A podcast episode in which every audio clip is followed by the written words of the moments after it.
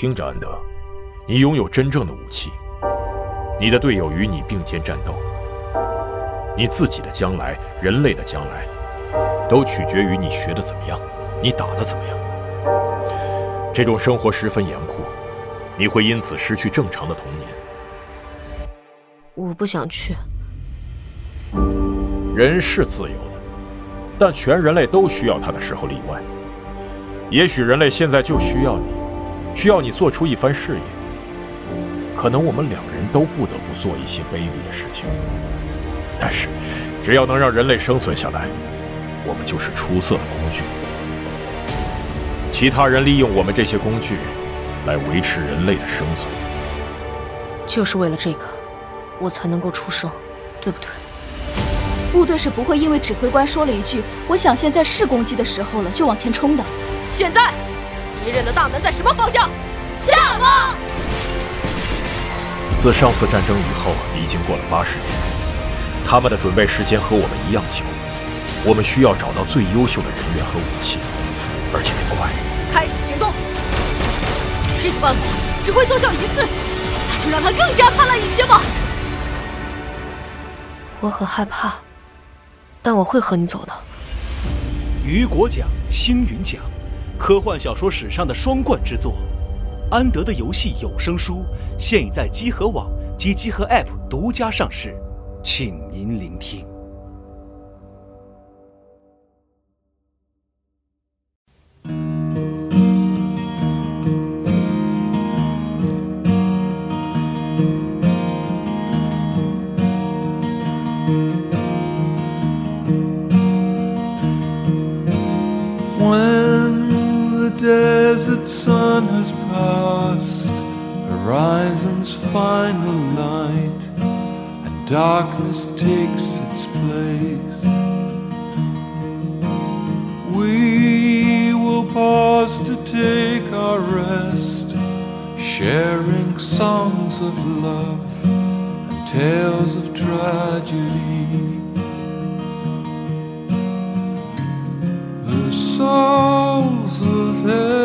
各位朋友，大家好！这是一期没有预告的白话啊，是一期白话 SP 节目啊。但是呢，这一期也不是我自己一个人来聊天，因为机缘巧合啊，因缘际会。那么，如果说有朋友听过白话第一期的话，应该记得开创这个栏目的第一位嘉宾啊，是我的老朋友班宇。那么，今年在经历过就是可以说很多变故之后吧，啊，就是我们度过了一个不太寻常的。开局，那么今天班宇再次坐在我的面前，我不知道该用什么样的表情来面对他，跟听众打个招呼吧。各位集合的朋友们，大家好，我是班宇。你又来了，对我又来了，哎，对对对，又来了啊。那么就是经过了年初，有什么体验啊？体验就是，那我直接挑深刻的说，你直接说深刻的。嗯，我觉得现在对我个人最大的一个感受是。疫情前后确实是两个世界，有很多对有很多变化，大家看起来可能是缓慢的一步一步在发生的，就可能感知得到。嗯，但是如果在过去一年或者两年，大家可以感受得到，这是一个巨大的一个断裂存在在里面。对，就是不只是我们的生活方式，你的审美，你的整个的精神基底，我觉得都会发生。你在回顾的时候，会觉得都会发生一个特别强烈的变化。嗯嗯嗯。也就是说，以前你相信的东西，可能经过这个事之后，你不再相信。嗯，以前你觉得可能你的一生会跟他无关的东西，但是你现在会把它当成你信念之中的一条。啊。嗯。嗯，那其实就是这次在疫情刚可以说是刚刚高潮过去之后啊，你又来到北京，嗯。啊，是因为呃。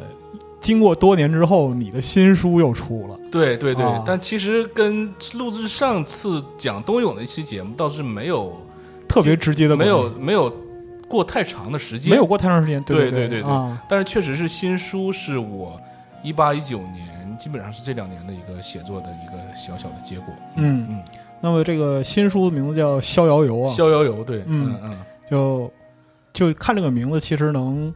猜得到一部分里边的这样一些东北庄子是吧？一些网友的评价，对对对对，我也很心虚，是是是，马马家堡马家堡老庄哲学，对吧？对对对对，啊，但是就是这本书可以说是你，因为我本人是很喜欢你写的东西，这个不自夸的说啊，不自夸的说，对，就我觉得其实就从这本书来讲的话，它和东永比较起来，在风格上又有一些变化。对。对，就是我感觉是什么呢？如果说呃，之前听过我们有关这个寒冷文学这样一些没错啊这样一些节目的朋友们啊，其实就是这本《逍遥游》里边给我带来的冲击感比冬游要大一些。哦。对，因为它这个就是里面选取的嗯。文章，它的篇章节奏感嗯。和结构，其实我觉得是比以前更凌厉了。呃，对，你要能这么感受，那。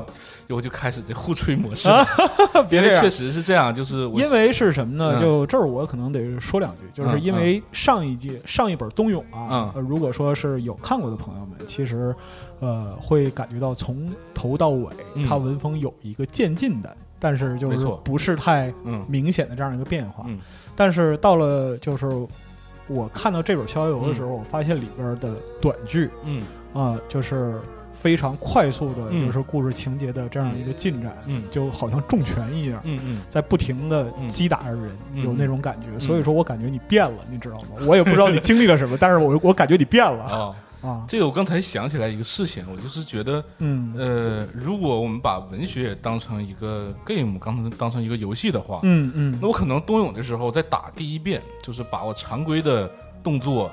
打到结局，嗯，那么第二遍的时候，我可能更注重的那些支线情节，嗯，更注重支线的这些感受。其实等于说你重开了一个世界，重开了一个世界，就相当于这样。然后你刚才说的特别准确，因为是这样，就是我觉得冬泳可能是一个，呃，作为一本小说集的话，可能是有一点主题小说集的这样一个概念，嗯，因为里面选取的故事呢。都发生在北方，然后都有一个相应寒冷的背景。是。那么我在《逍遥游》里边呢，其实是尝试了一些新的写法。嗯啊，就是无论是叙事还是故事节奏上。嗯。然后在整个小说集的安排里呢，其实每一篇每一篇之间，其实我考虑了很久，都会有一个嗯这样一个变化的一个节奏，一个感知的节奏。对。呃，不仅是。快与慢也有轻与重这样的一个变化，是是是，就比如说像看到冬泳的开篇，就是盘锦豹子，对对对对，那个时候从里边读出的其实是有一些就是不加掩饰的生猛的这样一个感觉，没错没错没错。但是到了逍遥游的开局，嗯，这一篇我的感觉就是已经非常克制，嗯，对对，就是如果冬泳。是我最开始的写作那一部分的话，就是更想展现展现出的那种，呃，痛快淋漓的那种那种写书写书写状态的话，是的，是的。那我我在《逍遥游》里面，我可能经历了一些隔阂和分裂。嗯，那么这个里面不是说在市场，不是说不是说在呃文学文字内容上的一个展现，嗯，而是更多的可能是。呃，本身写作时候的精神状态和所想描述的那样一个状态的一个呃一个一个展示吧。就你说精神状态上产生了变化。就是对文学的态度以及个人的精神状态，可能都会有一些变化。或者说是，就像你刚才形容的那样，如果你第一次玩一个游戏的时候，你可能是一种新奇感，对，或者推动了你去发现的这样一个感觉，嗯啊，来引领你走下去。但是，呃，在你的这个写作的技巧成熟之后，嗯，你变成了一个第二次玩游戏的人，对我就有一些新的探索，嗯，然后想留意到一些关于写作的。各个支线脉络上的一个这些细节和感受，可能对我来说更关键。比方说，我，呃，同样讲述一个故事，我能不能？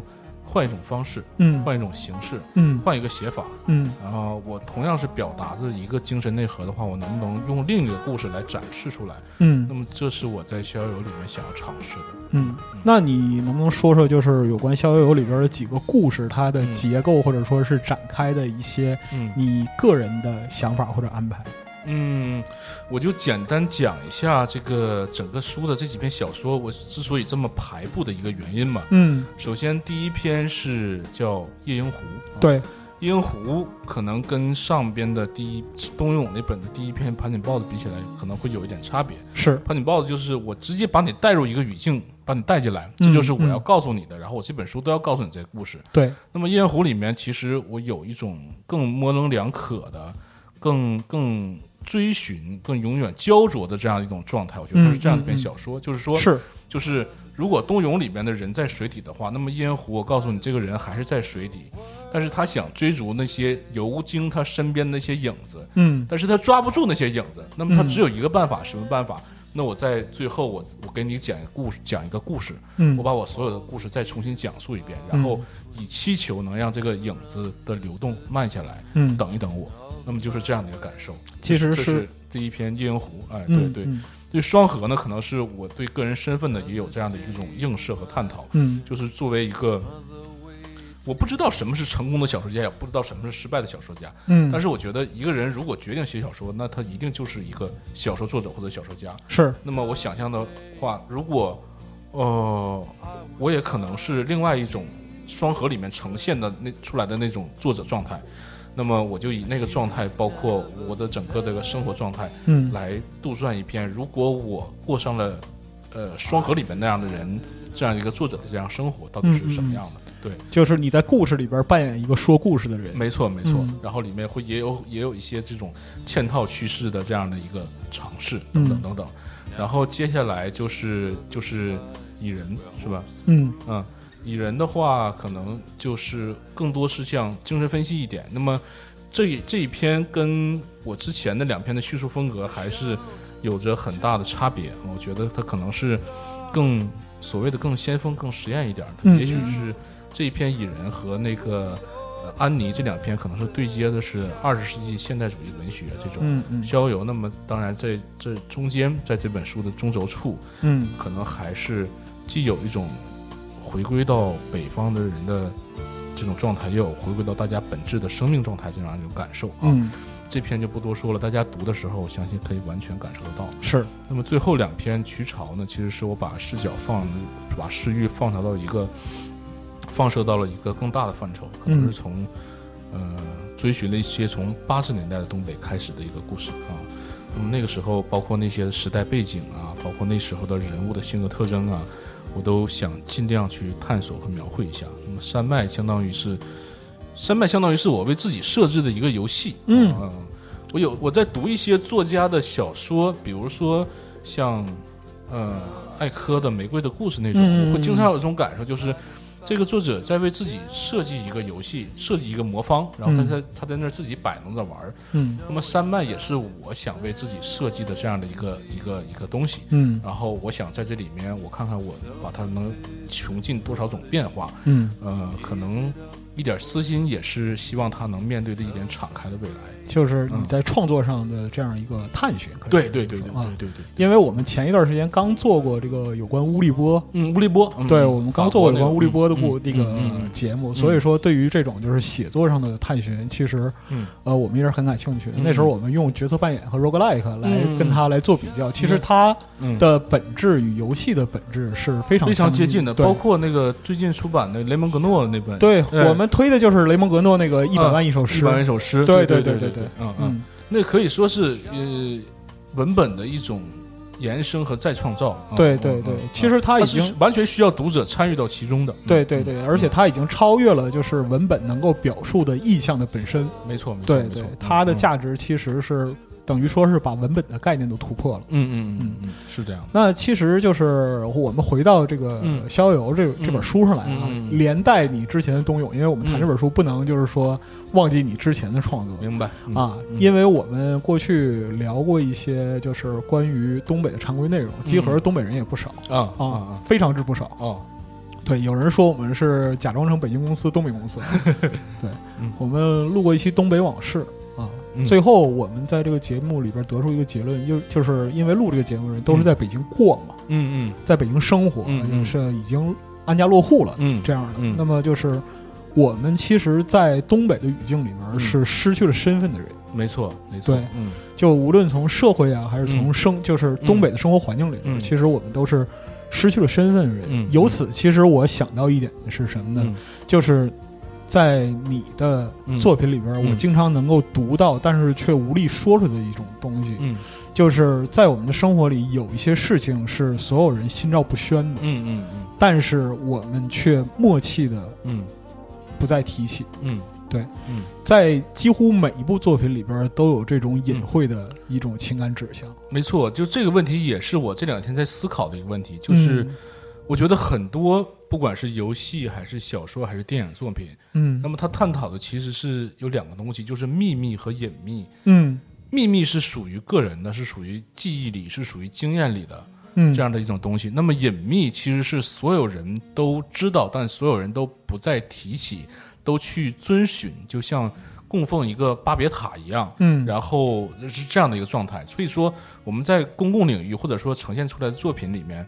探讨的更多是可能是大家一种共有的这种隐秘的情感和情绪以及故事，对，啊啊，就是一个好的作品，其实之所以能够激起人们的共鸣，嗯或者说是受到人们的追捧，可以说是他在某种程度上把这种隐秘的情感暴露在公众面前，对，唤醒、唤醒、重新唤醒出来。对对对对，这种隐秘的情感，其实我举个例子啊，嗯，就打个比方说，就是就好像在北京生活东北人，嗯，彼此默契。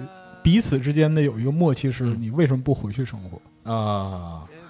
我大概能明白。对对对对，然后在东北的东北人彼此之间有一个默契，就是。东北变成这个茶样，你心里 你心里没数吗？为啥？没事儿没事儿，我那个我们这个节目里边你可以口吐芬芳。啊，好的好的，没问题，对对，克制了一下啊，对对，但是其实就是呃，无论是从文本上，还是说从这个就是现实之中，我们生活的这样一个现实之中，就对于这个东西产生呃疑惑也好，或者说是一种就是异样的认知也好，它。都不是一个又突然发生的事儿，它是经过非常漫长的时间的、缓慢的这样的一个对时间的这样一个积累也好，或者冲击也好，是的，是的，对对对。那么，尤其是在今天，在今天，就像你呃在节目开篇的时候说的，就是经过了今年这个精彩的开局啊，没错没错，就很多事儿其实都发生了变化，包括说呃你从沈阳过来的这个时候。是的，其实都可以说经受严峻考验。直到昨天晚上，我还在到处问说，能不能能不能来，能不能来？不是说能不能来，我是其实我是在担心，就是你从你在沈阳那个状态是不是很安全啊？对，就是是是不是就是身边人都会受影响这样的？对，我我这次疫情期间其实还重读了阿列克谢耶维奇的那个切尔诺贝利的悲鸣啊。我觉得这整个疫情它这种。呃，是实际存在的，但是你又看不见，跟那个当时切尔诺贝利那辐射那个状态特别像。对，然后你看它整个辐射的状态下之间，这个这个底下那个人不同的态度、不同的想法，然后跟他们的身份有关，也跟他们所处于的。个人位置和精神位置相关，我觉得这个跟我们疫情关联特别密切。因为就是呃，在疫情期间，其实我们也在就坚持在做节目嘛，然后包括现在基本上复工了，嗯嗯，呃，就是节目产出什么都呃基本正常。但是在疫情期间，其实白话这个节目基本就是围绕疫情来的，你知道吧？明白，对对。所以说，其实有的时候那时候就整个办公室就我一个人啊，我坐在这儿自己录节目，我会有一种特别不真实的感觉，嗯。极度的不真实是什么？其实，在家里写作也会有这样的感觉。我本来就是，我我觉得很多人一些朋友的想法都一样，就是你有了一个比较长的空白的时期，你可以做自己想做的事情，好好做自己想做的事情。但是这个疫情教育我的一点就是，就是你并不能。你并不能，对你永远只能在那种动荡中写作，你永远只能在那种变化之中写作，歌唱动荡青春是吧？对对对，就是你你会发现你也安不下心来，你会每天关注这个疫情的情况到底是什么样子，然后然后去想各种各样它可能导致的种种问题。嗯啊，对，所以说其实就是在那个时候，就前面三个月的这样一个呃，可以说是非常态的状态里边。呃，我也好，或者说是其他人好，其实每个人都在焦虑，嗯，和这种就是不真实的体验之间反复的震荡，嗯嗯，对，就尤其是像你刚才举的，就是切尔诺贝利辐射这样一个例子，是的，就是这种氛围若即若离，那么就是它带来的痛苦仿佛是虚幻的，因为你没有体验到，没错没错，但是这种危险又是真实的，啊，因为你从各种渠道或者说是各种认知上都会了解到它的危险性。没错，就是每一条新闻，每一条消息，然后也会都会兼顾你的某种信念。我觉得在疫情开始的时候，大家有一段时间特别盼望的就是能回归日常，回归日常生活。然后大家一点一点想到的，我觉得现在已经认识到的一点就是，正是我们疫情之间的之前的那些生活，导致了我们的疫情发生的种种状况。所以，那你为什么要回到疫情？之前那个生活，就也是一个适应，这也是一个假命题。对对对，就是你只能去这个重新把它归纳到你的生活和精神体系里面。就是这个事儿，它已经发生了，它其实就是你的一部分。没错，没错，没错。就包括说，我看到你的作品里边，就是《冬泳逍遥》里边，其实也会有这样的。人物存在，他经历了一个挑战，或者说是他经历了一个之前没有预期到的事情。对他试着去摆脱这件事情，但他无法做到。就是他试着想要去解决，就包括在第一篇《夜莺湖》里面也是，嗯，他本身自己有一些问题，就是一些大的问题和一个小的问题，都会他对他的心灵造成各种各样的这种拉扯和冲击。是，然后这些事情呢，又不是他一个人。我今天刻苦努力就我能就能解决就可以做到的，对他自己也非常清楚这一点。那么我觉得这是一个现代人共通的这样的一个状态。就是如果说东勇讲的可能是上个世纪末到或者两千年左右的故事的话，嗯，那么《逍遥游》里面我觉得有几篇是完全放在当下当下此刻，就是现代的语境里面。没错，没错，没错，嗯嗯，也没有问题的。嗯，因为现代的语境可能更。无杂更含混，嗯，你要想解释清楚的话，是很复杂的一个事情，嗯，每个人都在经历，每个人又都有自己的视角和自己的拆解的方向，是。对，所以我们我我作为一个小说作者，只能从中提炼出自己的这一条线索，对，来进行解释，一点点的解释，对，所以说其实你表达的是一个就是很客观的人的观点，但是呢，你还是仍然要站在自己。主观的对生活的理解上，才能把它诠释的更加生动。那我觉得是这样，对，嗯嗯，尤其是呃，就我觉得你的体验其实比之前要丰富许多。对，我觉得就是，呃，无论是他人也好，还是这个现实也好，嗯，其实都是在有点像是为你出了一张卷子，嗯，让你答题，对，然后你最后发现你既不能回应好好回答这个社会给你的的这套题，你也不能回应好好，你也不能准确的。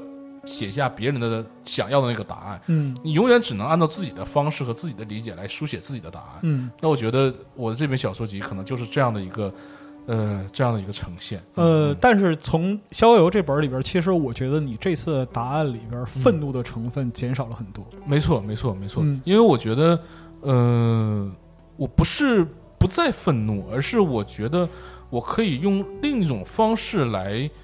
更深刻的表达这种愤怒，这个那么如果说我以前呈现的是有很大的那种戾气的之外的话，嗯，那么我现在更想知道这个产生的原因，呃，到底是什么？然后问题到底是哪是在哪里？嗯，人为什么会从一个状态，然后他什么也没有做错，嗯，呃，他也没有做什么，然后就慢慢慢慢的下坠下去。对，那么这是我想研究和探讨。并且也没太搞清楚的这样的一个问题。其实我觉得这是就现代人，或者说你刚才讲的，就是二零二零年的我们所处的语境下的一个很典型的境遇。没错，没错。对我们可能每个人都没有做错什么，对，但事情变坏了。呃，就事情，对对对对对，世界就是变成这个样子。然后你要你要根据这个样的世界重新去建立你个人的这样这种美学。对，嗯，那么美学。其实是什么来确定的？可能是内心的一种尊严或者道德价值，对，来推导出个人的这些美学，对，或者说是你可能要面对之前没有过的，没错，被攻击，没错，或者说是不好的体验，是啊，嗯，有一些负面的，或者说是嗯。令人不快的这样一些东西，但你仍然要学着去与它共存。没错，就是大家很清楚的一点就是，嗯。不仅是现在跟十年前不一样了，就是二零年跟一九年都已经发生了天差地负的这种这种区别。对，我们心里其实就很清楚，就非常清楚再也回不去了。对对对，嗯。那么只能是，然后你你在这个样一个新的时期，你可能要发明自己的叙述，发明自己的这种审美观念，嗯，然后以来适应这样的一个新时期。但是这个到底是什么？对，没有人告诉你这个到底是什么，只能是大家一点点找。小到一个人，大到一个。人群啊，一个城市，一个集体，一个城市，一个国家，没错，这样子，对，所以说就是其实一切都是新的，只不过我们要去想办法接受这种状态，对，并且试着去至少试着去找出来这些一点点的答案吧。嗯，那么其实就是人们在面对很多呃问题的时候，其实第一个反应是否认。没错，对，嗯，这就是东北打出租车，你跟司机聊天，你无论说什么，他都说他的第一个口头骚扰的是不不是对，然后他说他自己的，对，其实他这里头跟你的所说的可能没什么差别，对，然后你再说。我说的跟你刚才说的没什么差别，他又说不，不是，对，永远我要先否定你，对，如果不否定你的话，可能就没有我的这这种这种就其实是或者说是在这种舆论洪流下啊，我们要强调我的存在，就是我做我相当于这个社会的一个客体的存在，我要通过否定来强化这种存在的位置。是的，是的，是的，是的。那如果说是只是。一味的肯定，或者说是不表达，嗯，那其实我就失去了存在，就好像就好比说说啊，你们玩这个呀，我也玩这个，嗯啊，这游戏好啊，我操，我觉得也挺好，不行，嗯，不行，我觉得这个不行。啊，所以这才能体现出来我。我的价值，对对，但是，呃，我其实也想问大家一个问题：大家真的对所有事物有那么多的态度吗？我觉得这个大家所谓的这个否定，其实是别人要逼给逼到你的到角落里。让你必须选择一个答案。其实它是一个反弹，对，它是一个反弹，它并不是一个内心的真正的否定。其实我觉得很多人对很多事情是既不赞扬也不反对，因为他就是没有什么感觉。对，只不过他，我我我我身在墙角了，对，这个所有东西都朝我压过来了，那我肯定要本能的。呃，用手臂挡开一下，这样而已。其实是人的一个防卫的这样一个本能。是的，是的，对。或者说是呃，即使是情绪啊，或者说是态度与眼前的这件事情，并没有关系，但它可能成了一个激发的缺口。没错，对。就好像是呃，我们之前经常会看到一些新闻啊，就是有个人长得像洋葱，走在路上就哭了，就类似于这种。对，包括小说集里面也有这样的人，就是说。呃，我写了一个可能考试几年，在八十年都不太得意的这样一个学生，嗯，那么他就是在一个瞬间的这样的一个反弹式的爆发，嗯，而又迎来了这种时代的命运跟个体的命运又搅杂在一块儿，就是所有的人都没有办法分清这个到底是怎么回事情，嗯嗯，对，在那个时候，就是如果说人在其中其实是混乱，混乱的，他是混乱的，就无论是情绪也好，还是境遇也好，其实他没有办法从。自己的角度来把这些事情分清楚，但是你能很清楚的意识到，这个其实就是他活着的证明。没错，没错，对。所以说，这种情感对于每个人来讲，就因为我在读你的文章的时候，我总会就是进入其中，嗯啊，嗯，我会想象出，呃，因为我在锦州和沈阳过很长时间嘛，我会想象出就我还在东北的时候的街道，嗯。呃，环境，嗯，人，嗯，包括说是那种就生活的声音，嗯，对，我会把自己放在其中。但是在这本的后边几篇里边，我发现这种声音变淡了，嗯，对，嗯，就它可能是属于更现代的，就当下的，嗯，东北的，嗯，一些声音或者味道。没错，就是我觉得，呃，所谓的这种声音，可能可以从两个方面来解释，嗯，一个是作品里面人物的。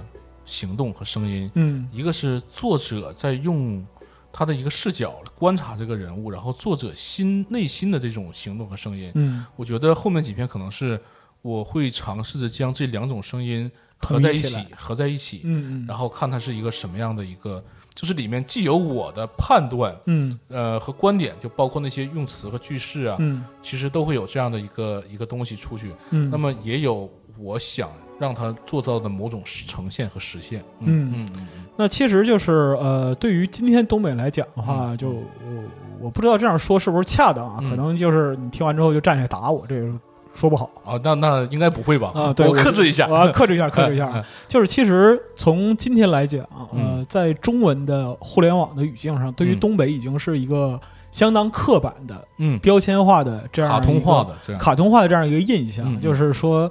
呃，全互联网啊，对于东北，只要提及东北这两个字儿，其实就是，呃，人们的印象是很扁平的。嗯，对对，就是我我我不太理解，我觉得这些可可能是很多媒体和大家接收到的信息所塑造出来的。对，那么大家想一想，反观一下，为什么不要不承认这个人的复杂性呢？是，哪怕是他的某一个动作，确实是在你看来很鲁莽。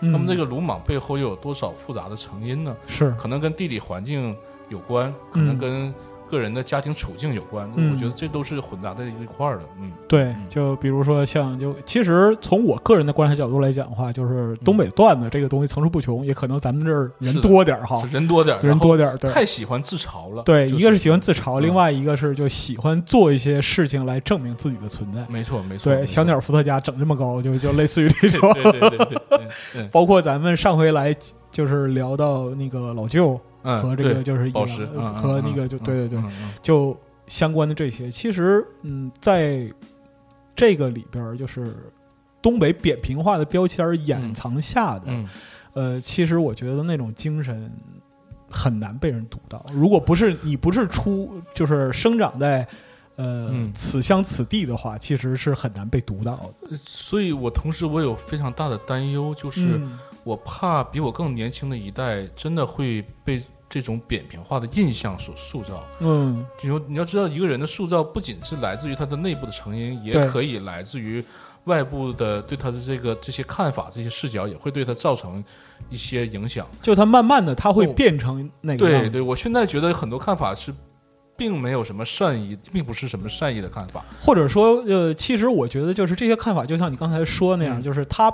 并没有什么态度，对，他只他只是随波逐流。是的，是的，是的，是的。那么随波逐流的话，就是更多的人无意识加入其中的时候，就这种观点，虽然他没有态度，但他仍然是一种观点。没错。那么这种观点实际上就变成一种特别巨大的力量，又反向塑造人了。对，他就对对，就比如说是那个。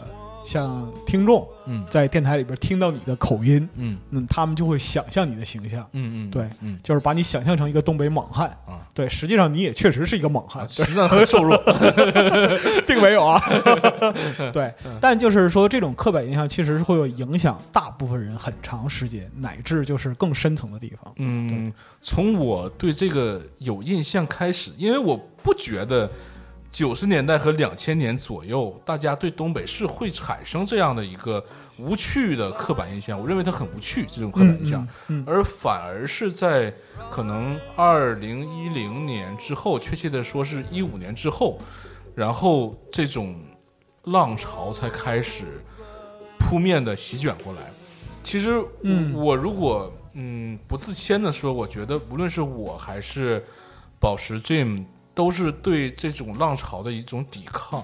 你可以，你的写作也是一种抵抗。我觉得我的写作是，我告诉你，我不是那个样子的。嗯，我也可以有这样的经历和这样的这样的一些，呃，让你也能感同身受的东西。因为冬泳虽然是北方故事，但是也有很多南方的读者。我听我知道的是，是是是是是，没错，就是说发生在北方故事，或者说是背景是北方的故事，一样能够击中南方读者。是的，因为大家人的底色都是都是一样的。对对。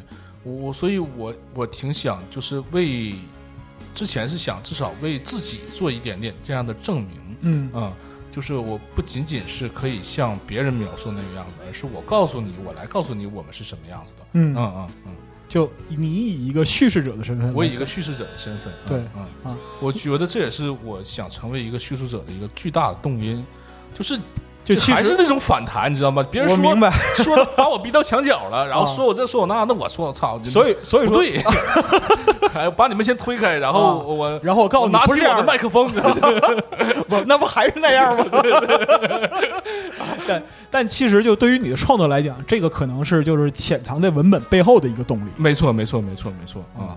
但是这个动力如果在说在冬泳里面是很强劲的话，那我我不觉得。他在《逍遥》里面还有那么强劲的这样的一种表现，因为我想的事情和想的问题确实产生了一些变化。嗯嗯，对于呃文学，对于我们当今此刻的处境所面临的，对我可能会感受到想的更多一点。嗯嗯嗯，是。那就是如果说呃，其实这个说法之前就有，嗯，之前就有，就是说呃。你的写作是东北伤痕文学啊！啊啊！对啊，你认同这种说法吗？我肯定不太认同伤痕文学。我我的写作是给别人伤痕的文学，我自己没啥伤痕啊。我我他妈不是在危险之中，我本人就是危险。对对对对，就是首先就是呃装逼一点说，就是伤痕文学这个概念，首先就是不能放在今天这个语境下再谈了。嗯，伤痕文学可能就是指就是那么一段时间，嗯啊，然后就是包括呃。卢新明那个那个那个小说名字就叫《伤痕》，所以才有这样的一个文学史上的这样的一个思潮啊。那么在今天，我觉得，把它认定为东北伤痕文学，那可能是大家心里可能真的都有伤，所以你才能感受到我所想表现的那种那些印记，嗯，和那些追忆啊。对你这个说的特别好，我觉得是，这也仿佛印证着之前我们聊过的，就是东北并不是一个过去式，而真的有可能是一个未来式。对对。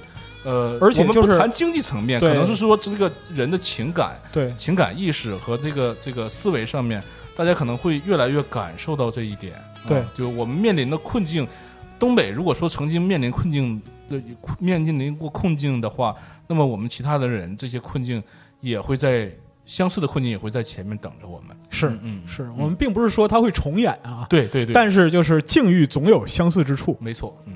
而且我觉得更重要的一点是，就是无论人们以什么样的眼光来看待东北，嗯，来看待就是东北人的生活，我们的生活其实都是一个进行时。对对对对，就一直在进行。就你把它当做一个标签也好，或者说是把它当做一个呃远在天边无法触及的这样一种体验也好，但是对于生活在东北的人来讲，就包括说是生活在你的书里的主人公来讲，它都是一种进行时。对。就是我从来我不觉得自己某一篇小说会有一个结尾啊，嗯，因为我觉得那是对我小说故事和人物的一种不尊重啊，嗯，我不可能把一个人的命运，把一个故事的命运就让它悬置在它的结尾处，嗯，我虽然写完了很多小说，但是那些小说其实依然会在我的脑海里面持续的发生，也就是你说的这种进行时，我觉得我可能所有的小说还是一种，在我自至少在我自己这里是一种进行时的状态。就是在阅读的时候啊，他们不是只存在于纸上的人物，没错，没错，他们也有自己的生活，他们是活生生的人，是的，只不过是你通过一些方式方法把他们提炼出来，呈现给所有人，可能呈现的只是他们的一这样一小部分，那么更更大面积的他们的这种人生或者情感经历，或者说是命运经历，可能需要大家调动自己的经验和能力以及。感受来去感解读这个故事，嗯，就是最终的故事是要靠大家自己来完成，是我跟读者一起完成的。我觉得，嗯，那么就是，呃，最后其实我想说说这个书的标题啊，就是说你最最后为什么决定用《逍遥游》来做这本书的名字？呃，就因为可能有一本有一个小说就行 你自己写了一个《逍遥游》，对，可能是我这本书里面自己最满意的一篇，最满意的也是，嗯，或者不能说是满意，是我。嗯，动用情感最多的一篇，最多的一篇。对我写这篇的时候，包括到现在，我一直是，我觉得我没有缓过劲儿来，就没有从那个没有那从那个写作状态里面，因为这个里面故事里面有一个简单的原型。嗯，在这里可以给大家说一下，就是我那个最开始是听了我的一个亲戚来讲述的这个这个故事的开头的三百字。嗯，所以那个三百字相当于是一个如实的描绘。那么再往下进行的话，可能就是全部是我的。虚构和想象了，嗯，对，但是，呃，但是它有一个真实的影子，没错。但是我一直觉得这个小说没有结束，就是它一直在生长，嗯，呃，以以至于在这个书出版之前，可能它又生长出来了一点点。那具体这点是啥？可能是我下一期白话。我在来录的时候，再给大家讲。又预约，又预约，太狠了！下次不管饭，知道吗？有自带盒饭，自带盒饭也行。对，但就是说，你希望把这种真实情感运呃包裹在文本里面，呈现给所有的读者。是的，是的，是的。嗯，呃，而且其实我觉得，在这个时代，就是能够呈现出真情实感，是一个特别困难的事儿。可能是越来越困难，我觉得是越来越困难，因为就是你像我们录电台，老有听众说说，操老白啊，操中年人没有真心话，说的都是妈假的，都是片儿汤啊，对。但其实，在生活的很多时候，我们在不经意之间，总会有一些流露真情的时候。是的，是的，我我会觉得这种时刻是越来越珍贵，越来越珍贵。对对，因为就是。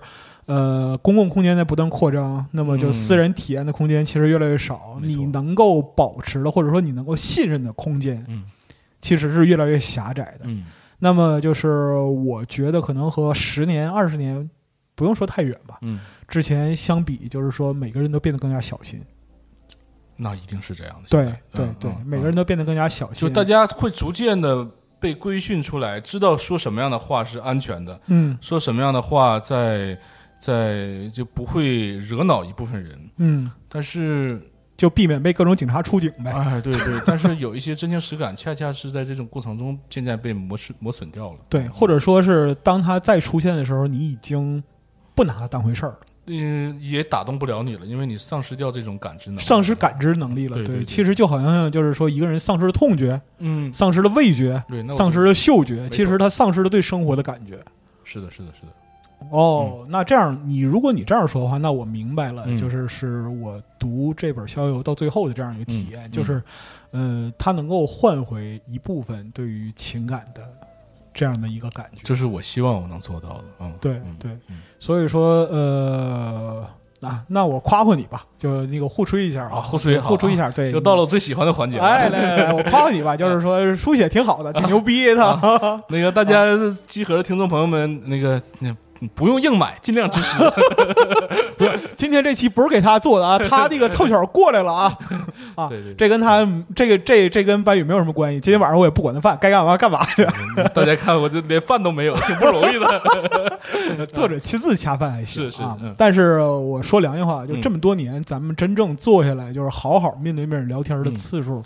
有数，没错，有数，不多。所以说，其实无论是录电台也好，还是咱俩喝酒也好，其实我很，我也是像你刚才说的，很珍惜，就是我们能够直抒胸臆对话的这样一个过程。我觉得也是，我觉得这种聊天特别舒服。对，这对于我来说，其实也是，嗯，很难得的体验。嗯，而且我我的一个个人感受是，无论在自己的书写和阅读别人的书写当中，总会找到，嗯，自己的自身的一些。也不能算是缺陷，可能就是一个像空洞、比较空洞的这样的地方，然后让作品来去填补、填补，来去灌满你。嗯嗯。但我觉得，就是是一个正常的人，或者说在现代社会这样一个环境下，呃，普通生活的人，他身上必然是大大小小的坑洞。没错，没错。对，就你其实每个人看上去都是正常人，实则漏风，实则对，实则 四面漏风。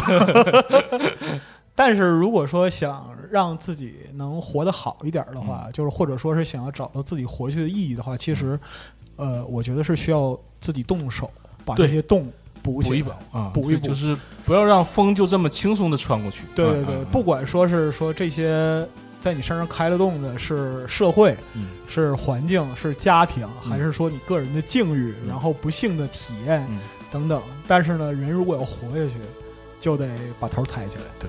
啊，忽然聊得很沉重，并不沉重。其实我觉得并不沉重。就我我看到你，我就有这样的想法。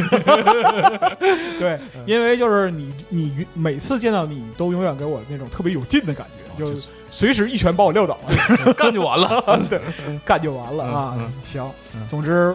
啊，非常感谢，就是今天你还能坐在这儿陪我唠四十分钟啊！我唠的特别开心。是是，但那个什么，这个东西你现在对吗？这个你得按时间收钱是吧？我我不是免费，免费，免费是吧？对对对对，行行行，那其实我很期待啊，就是万一哪天再来一期没有预告的白话呢，对吗？